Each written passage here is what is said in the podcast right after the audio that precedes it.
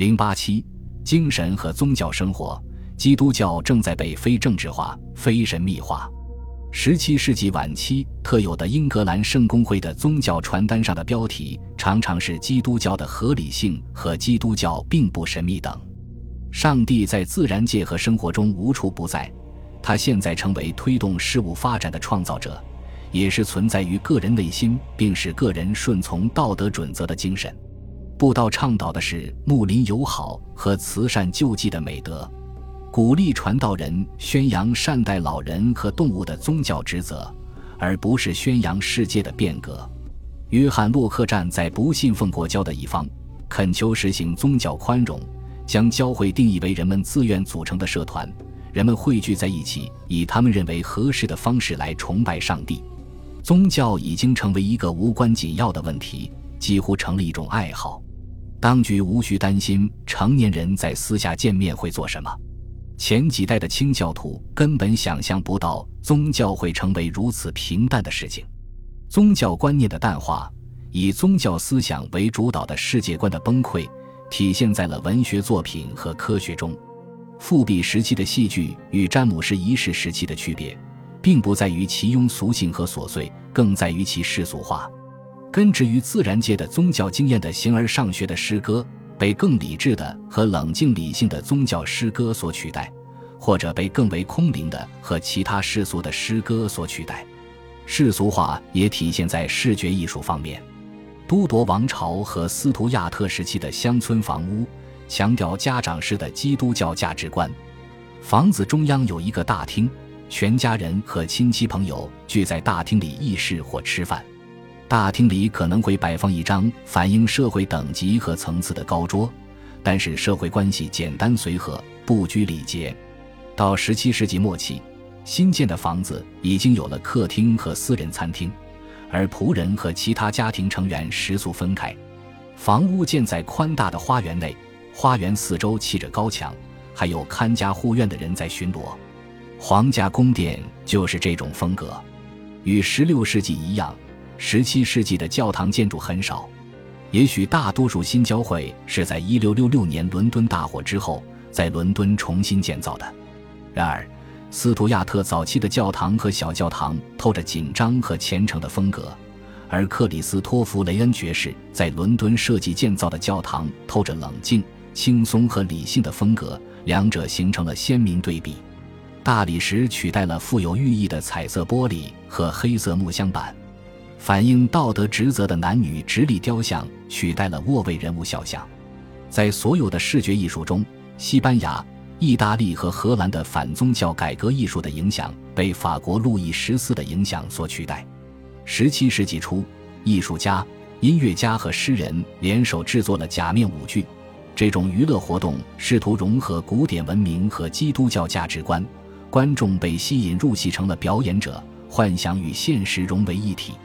伊尼戈·琼斯和本·琼森为查理一世编写的《假面舞会》的幻想力量如此之大，以至于国王开始相信自己的虔诚和美德会很快感染他的臣民，而这种秩序和一致性在全国跟在舞台上一样可以轻易实现。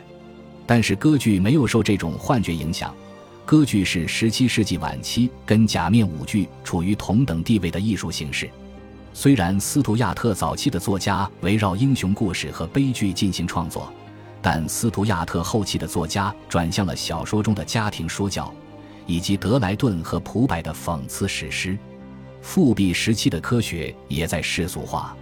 在17世纪40年代和50年代，科学家们在寻求他们称之为一场伟大的复兴，依据弗朗西斯·培根的思想。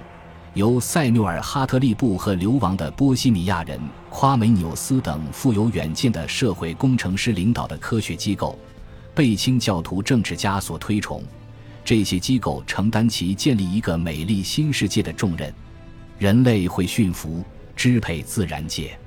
医学上的进步将战胜疾病，农业进步将克服饥饿和匮乏，司法和教育的改革。将使人们和平享受新秩序，这是新教末世论的又一个方面。科学的天国和其他天国一样，于1660年消失了。在英格兰皇家学会眼里十七世纪晚期不是一个富于远见的时代，而是零零碎碎的探究和改进的时代。弗朗西斯·培根关于精确观察、测量和归纳推理的原理，被法国人笛卡尔进一步提炼，使得植物和动物生命的分类和研究方面取得了重大进展。在内战之前，威廉·哈维发现了血液循环。这在十七世纪下半叶引发了解剖学和生理学方面的一系列进步。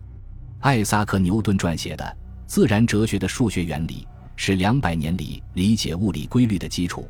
在广泛的实验和测量的基础上，罗伯特·博伊尔创造了化学学科，罗伯特·胡克创造了地质学学科。物理学的进步沉重打击了以前的神秘主义。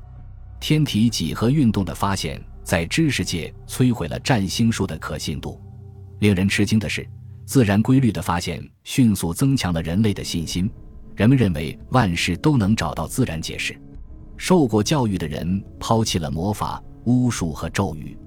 一六四零年后的一代人中，几乎没有人对女巫提出起诉。这并不是因为一般人不再相信咒语和魔法。而是因为不可能从持怀疑观点的法官和陪审员那里获得定罪。事实上，科学和技术并没有在各方面都取得进步，经济几乎仍然完全依赖人和动物的肌肉力量，在利用蒸汽方面没什么进步，更不用说利用天然气或电力了。从地下开采矿石和矿石冶炼同样遇到了技术瓶颈。科学正在改变态度，但还没有改变经济。政治思想也被世俗化了。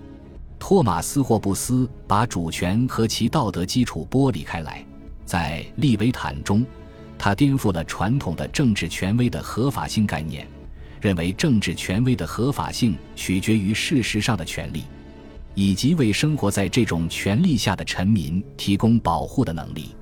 马基雅弗利虽然名声不好，但他的思想越来越有说服力。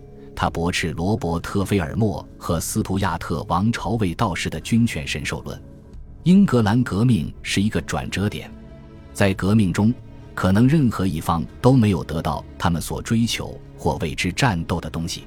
革命对政治制度和社会制度的改变也许更少，但它深刻地影响了人们的精神价值观，至少是政治精英的精神价值观。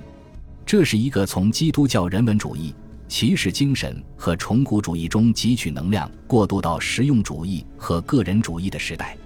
约翰·洛克在他的第二部《政府论》中写道：“所有人生来就处于完全自由的状态，可以根据自己的意愿指挥自己的行为，并以他们认为合适的方式处理自己的财产和人员，无需请求任何人离开或依赖任何人的意志。”约翰·洛克所传达的理念，只有当人们在对旧观念感到幻灭时。才有可能实现，而这一理念在接下来的几十年中将产生深远影响。